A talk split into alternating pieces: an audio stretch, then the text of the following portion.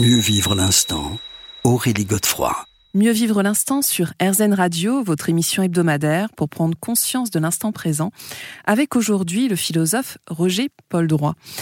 Alors Roger Paul Droit, est-ce que vous pensez que la marche, au-delà du fait qu'elle peut nous aider à penser, à avoir d'excellentes idées, enfin du moins on l'espère, euh, elle peut aussi nous permettre d'être plus dans l'instant et aussi de nous retrouver avec nous-mêmes? Absolument, parce que il y a finalement à l'intérieur de la marche ou dans son, son noyau, si j'ose dire, une reconnexion fondatrice et fondamentale avec l'humanité elle-même. Nous sommes la seule espèce à nous déplacer ainsi, et si nous marchons avec la conscience que c'est notre particularité absolue, nous sommes à la fois dans notre identité humaine, si j'ose dire, mais aussi dans un rapport qui est toujours différent quand nous marchons avec le dehors, l'environnement, euh, le ciel et l'ensemble de ce qui euh, finalement nous, nous, environne et aussi nous, nous habite. Et au lieu de penser au lieu où nous voulons arriver, au lieu d'avoir cette idée d'anticipation, je vais de tel à tel endroit, ou bien je me ou bien je marche pour des raisons fonctionnelles, de santé, de plaisir, de ça, eh bien, se dire qu'on marche pour marcher, mm. euh, d'une certaine manière, en s'ancrant dans euh, ce, moment, je crois que c'est une manière de vivre l'instant dans son, sa mobilité, son immobilité conjuguée. Mm. Alors certains diraient que c'est aussi une forme de méditation si on appelle méditation le fait de s'inclure dans ce qu'on est en train euh, de vivre et d'avoir ce lieu assez singulier qui est un mélange finalement de présence et de distance. Être complètement inclus, mais en même temps regarder. Euh, être dans aussi euh, dans cette forme de, de jeu et de gratuité donnée alors effectivement, la marche peut être une méditation. Hmm. Et certains aussi peuvent la décrire euh, comme un état quasi mystique. Hein. C'est assez intéressant, euh, notamment chez les maîtres zen. ça, leur fait toucher, oui, un état qui est très particulier, euh, notamment au contact de la nature, où visiblement il y a un écho qui se crée. C'est assez, assez joli. Mais alors, du coup, en fait, c'est pas forcément automatique la marche. On peut vraiment mettre de la conscience. Et euh, ce que vous rapportez les propos de Leibniz, je crois, qui nous dit nous sommes des automates dans les trois quarts de nos actions. Donc en fait, ça veut dire qu'on met euh, quasiment pas de conscience dans la marche en général? En général, non. On pense à autre chose. On pense à où on va, on pense à bientôt 10 000 pas, mais ils sont encore loin. Euh, vous voyez, toutes ces sortes de, toutes ces sortes de choses. Alors je crois qu'il faut tenter d'être simplement en train de marcher. Mm.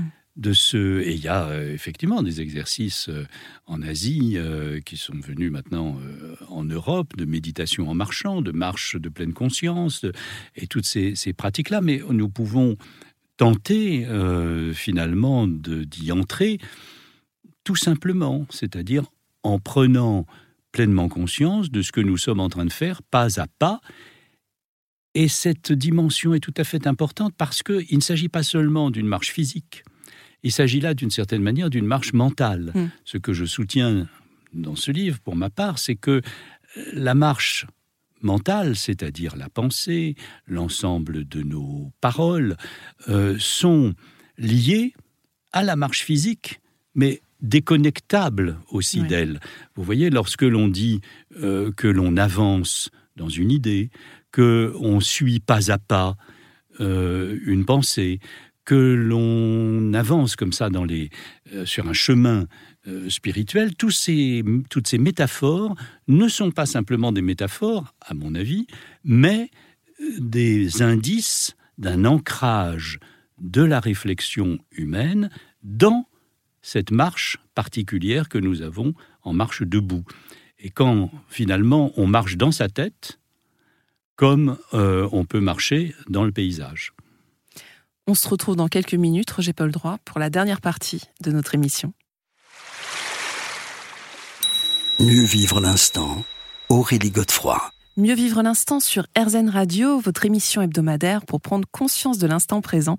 Avec aujourd'hui Roger Paul Droit. Alors c'est déjà la dernière partie de cette émission. Que c'est passé vite? Alors je me posais quand même euh, justement une question, euh, Roger Paul Droit, en vous écoutant. Euh, quid des personnes qui malheureusement ne peuvent pas marcher?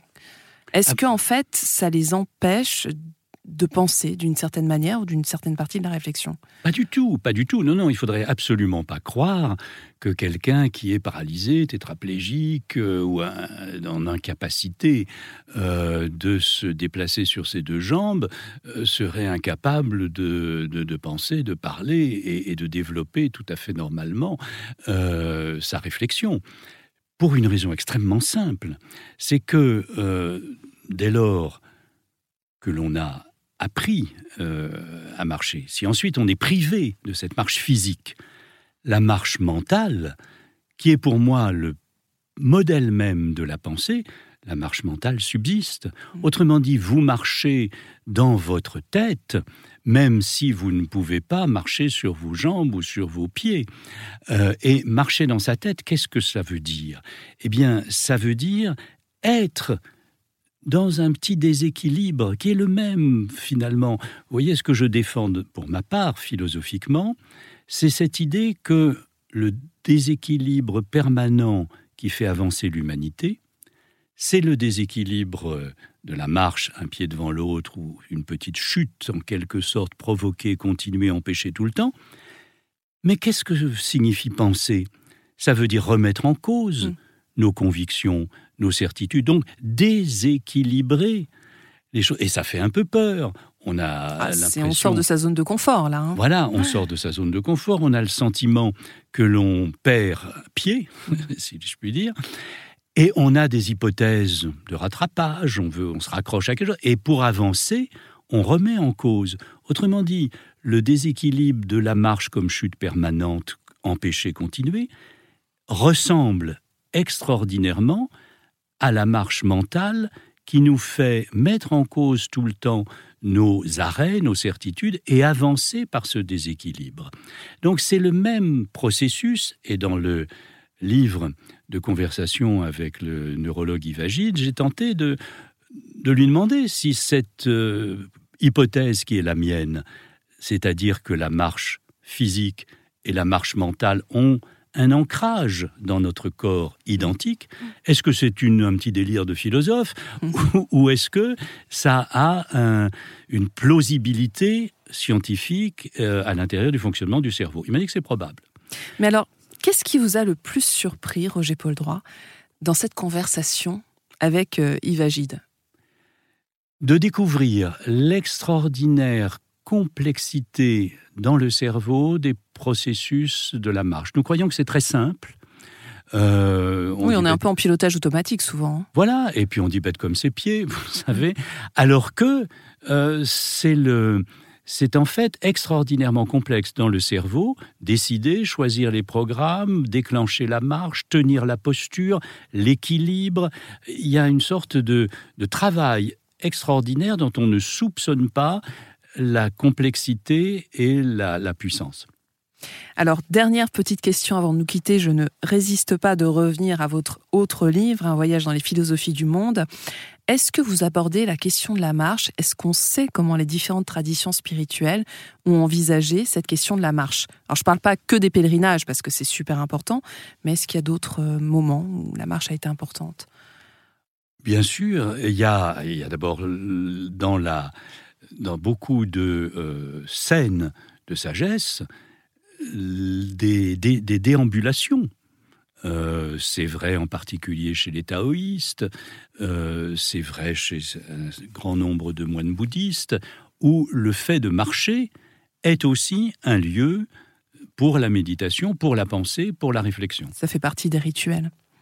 Absolument, et ça fait partie aussi, mais ça fait parce que ça fait partie, j'ai envie de dire, de ce qui est le, le noyau dur de, l'humanité, l'ancrage. Nous avons peuplé euh, la planète en marchant. Vous savez, euh, quand l'humanité est apparue dans, plusieurs foyers, il n'y avait pas de transport en commun pour changer de lieu. Donc ils ont marché et l'humain n'a peuplé cette planète que par la marche et continue finalement à le faire. C'est là, d'une certaine manière, la condition humaine est une condition de marcheur. Eh bien, nous allons nous quitter sur ces très très belles paroles. Merci infiniment, Roger Paul Droit, d'avoir été avec nous aujourd'hui et de nous avoir fait partager cette euh, très belle euh, expérience de coécriture justement avec Yves Agide. Je rappelle votre livre Je marche donc je pense, c'est chez Albin Michel. On se retrouve quant à nous la semaine prochaine à la même heure et bien sûr sur RZN. Je vous rappelle que vous pourrez réécouter cette émission sur rzn.fr. Je vous souhaite une très belle et douce soirée.